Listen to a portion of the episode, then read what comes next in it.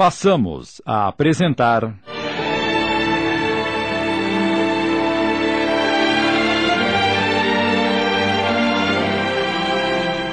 Nosso Lar. Obra ditada pelo espírito André Luiz, psicografada por Chico Xavier. Adaptação de Sidney Carbone.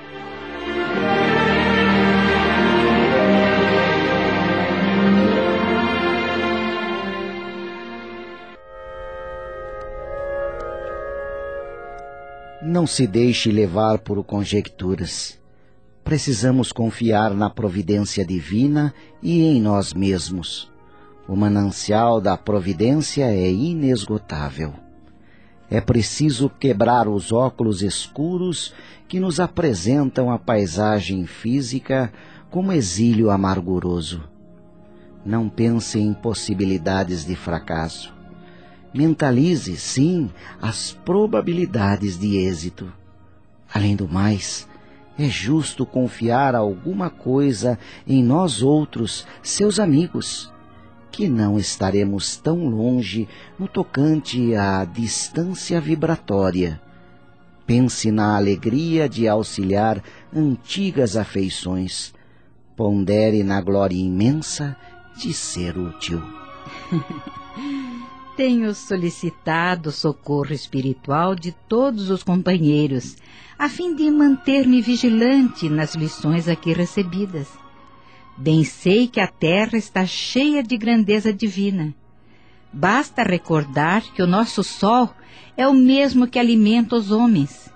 No entanto, tenho receio daquele ouvido temporário em que nos precipitamos Sinto-me qual enferma que se curou de numerosas feridas. Em verdade, as úlceras não mais me apoquentam, mas conservo as cicatrizes. Bastaria um leve arranhão para voltar à enfermidade. Não ignoro o que representam as sombras do campo inferior, mas é indispensável coragem e caminhar para adiante nós a ajudaremos a trabalhar muito mais no bem dos outros que na satisfação de si mesma.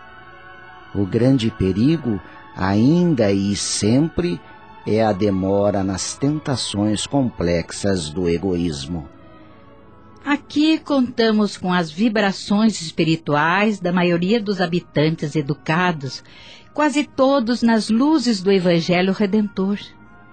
E ainda que velhas fraquezas subam à tona de nossos pensamentos, encontraremos defesa natural no próprio ambiente.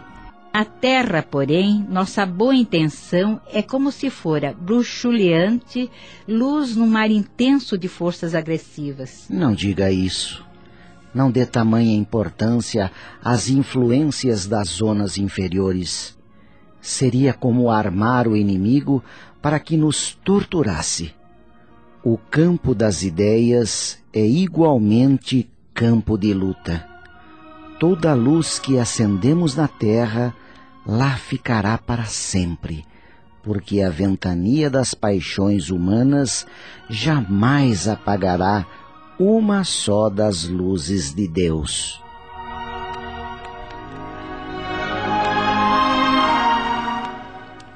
Laura agora parecia ver tudo mais claro em face dos conceitos ouvidos. Mudou radicalmente a atitude mental e falou cobrando novo alento. Estou convencida agora de que sua visita é providencial. Precisava levantar energias. Faltava-me essa exortação. É verdade.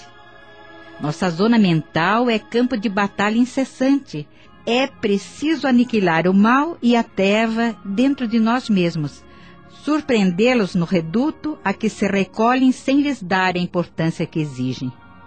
Sim, agora compreendo. dentro do nosso mundo individual, cada ideia é como se fora uma entidade à parte. É necessário pensar nisso, nutrindo os elementos do bem progredirão eles para nossa felicidade, constituirão nossos exércitos de defesa. Todavia, alimentar quaisquer elementos do mal é construir base segura para os nossos inimigos verdugos. E não podemos esquecer que Laura volta à Terra com extraordinários créditos espirituais. Ainda hoje, o gabinete da governadoria forneceu uma nota ao Ministério do Auxílio, recomendando aos cooperadores técnicos da reencarnação o máximo cuidado no trato com os ascendentes biológicos que vão entrar em função para constituir o novo organismo de nossa irmã. Pedi essa providência para que não me encontre demasiadamente sujeita à lei da hereditariedade. Tenho tido grande preocupação relativamente ao sangue. Repare que o seu mérito em nosso lar é bem grande porquanto o próprio governador determinou medidas diretas. Não se preocupe, portanto, minha amiga. Terá ao seu lado inúmeros irmãos e companheiros e a colaborarem no seu bem-estar. Graças a Deus. Lísias e as irmãs, às quais se unia agora a simpática e generosa Teresa, manifestaram alegria sincera. Minha mãe precisava esquecer as preocupações. Afinal de contas, não vamos ficar aqui dormindo. Tem razão, meu filho. Cultivarei a esperança. Confiarei no Senhor e em todos vocês. Em seguida, os comentários voltaram ao plano da confiança e do otimismo.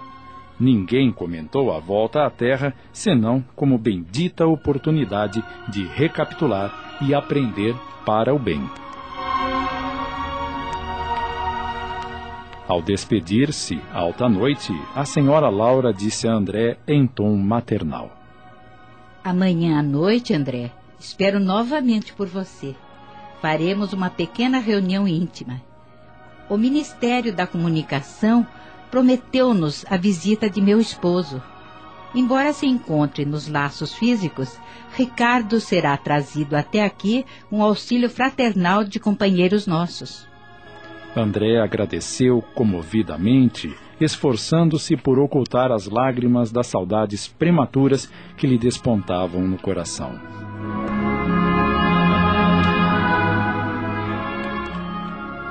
Na noite seguinte, André compareceu à reunião na casa da senhora Laura. Na espaçosa sala de estar, reunia-se pequena assembleia de pouco mais de 30 pessoas. A disposição dos móveis era a mais simples. Enfileiravam-se poltronas confortáveis, doze a doze, diante do estrado, onde o ministro Clarencio assumira a posição de diretor, cercando-se da senhora Laura e dos filhos. À distância de quatro metros aproximadamente, havia um grande globo cristalino, da altura de dois metros presumíveis, envolvido na parte inferior em longa série de fios que se ligavam a pequeno aparelho, idêntico aos nossos alto-falantes. Numerosas indagações me bailavam no cérebro. Na sala extensa, cada qual tomara lugar adequado mas observava conversações fraternas em todos os grupos. Achando-me ao lado de Nicolas, antigo servidor do Ministério do Auxílio e íntimo da família de Lísias, ousei perguntar alguma coisa. O companheiro não se fez de rogado e esclareceu. Estamos prontos. Contudo, aguardamos a ordem da comunicação nosso irmão Ricardo está na fase da infância terrestre e não lhe será difícil desprender-se dos elos físicos mais fortes por alguns instantes. Mas eh, ele virá até aqui? Como não? Nem todos os encarnados se agrilhoam ao solo da terra. Como os pombos correio que vivem por vezes longo tempo de serviço entre duas regiões, há espíritos que vivem por lá entre dois mundos Olhe esse aparelho à nossa frente. Aí está a câmara que irá nos apresentá-lo. Por que o globo cristalino? Não poderia manifestar-se sem ele? É preciso lembrar que a nossa emotividade emite forças suscetíveis de perturbar. Essa pequena câmara cristalina é constituída de material isolante. Nossas energias mentais não poderão atravessá-la. Nesse instante, Lísias foi chamado ao fone por funcionários da comunicação. Era chegado o momento.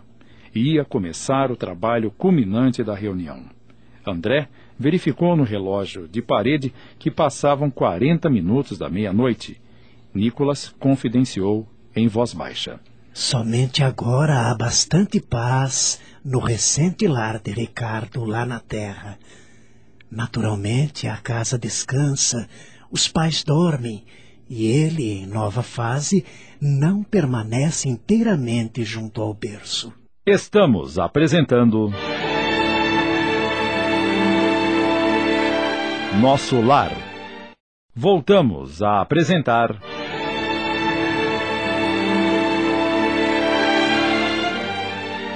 Nosso Lar. Adaptação de Sidney Carbone.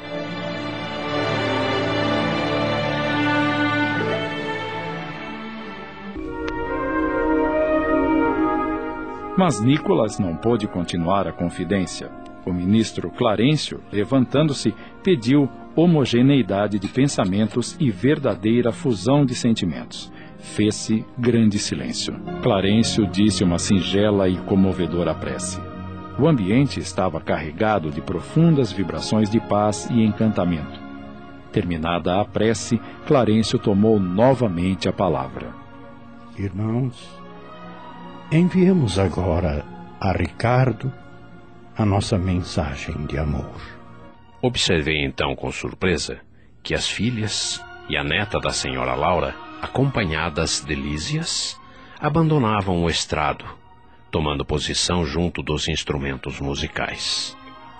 Judite, Yolanda e Lísias se encarregaram respectivamente do piano, da harpa e da cítara, ao lado de Teresa e Heloísa, que integravam o gracioso coro familiar.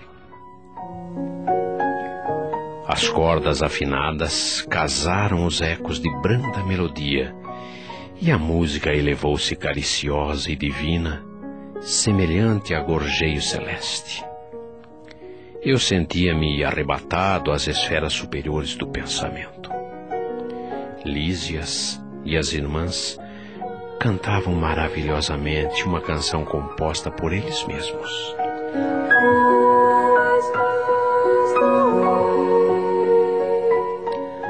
Muito difícil frasear humanamente um momento significativo, cheios de espiritualidade e beleza, mas tentarei fazê-lo para demonstrar a riqueza das afeições nos planos de vida que se estendem para além da morte. Pai querido, enquanto a noite traz a bênção do repouso, recebe, Pai carinhoso, nosso afeto e devoção. Enquanto as estrelas cantam, na luz que as empalidece, vem unir à nossa prece a voz do teu coração. Não te perturbes na estrada de sombras do esquecimento, não te dou o sofrimento, jamais te firas no mal. Não temas a dor terrestre. Recorda a nossa aliança. Conserva a flor da esperança para a aventura imortal. Enquanto dormes no mundo, nossas almas acordadas relembram as alvoradas desta vida superior. Aguarda o porvir risonho, espera por nós que um dia volveremos a alegria do jardim do teu amor. Venha a nós, Pai generoso. Volta a paz do nosso ninho. Torna as luzes do caminho, ainda que seja a sonhar. Esquece um minuto a terra e vem sorver da água pura, de consolo e de ternura, das fontes de nosso lar nossa casa não te ouvida. O sacrifício, a bondade, a sublime caridade de tuas lições no bem. Atravessa a sombra espessa. Vence, Pai, a carne estranha. Sobe ao cume da montanha. Vem conosco orar também.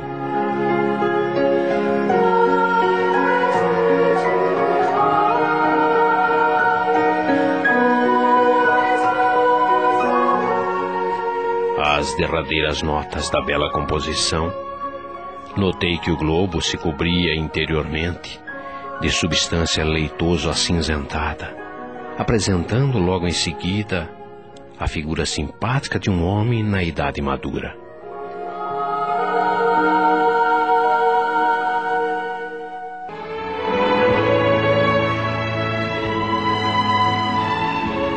No capítulo hoje apresentado, pudemos perceber todo um trabalho especial de preparo da encarnação de Laura. Um espírito com merecimentos indiscutíveis como ela tem o apoio da sabedoria maior e os companheiros do nosso lar, já capacitados para tal desempenho, assessoram-na de maneira que ela pudesse voltar à encarnação dentro das melhores condições possíveis, nos limites que o planeta Terra presentemente apresenta. É importante notar-se o desdobramento do espírito de Ricardo, seu ex-esposo, agora nova criança, com outra identificação carnal, mas a mesma criatura, e que podia ainda voltar-se mentalmente para seus antepassados, porque sua nova existência ainda não o envolvera totalmente do ponto de vista mental e psíquico.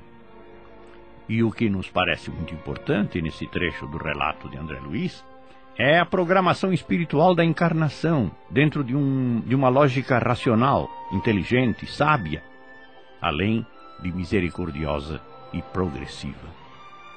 Todos nós vivemos situações que tiveram bases semelhantes. A justiça de Deus é universal. Ninguém fica fora dela. Procuremos ajustar-nos aos princípios dos ensinamentos de Jesus em seu Evangelho e sem querermos lucros ou vantagens agora na carne, lutemos por nos enquadrar no clima da fraternidade maior. E nossa encarnação estará sendo o caminho para uma luz imorredora. Acabamos de apresentar.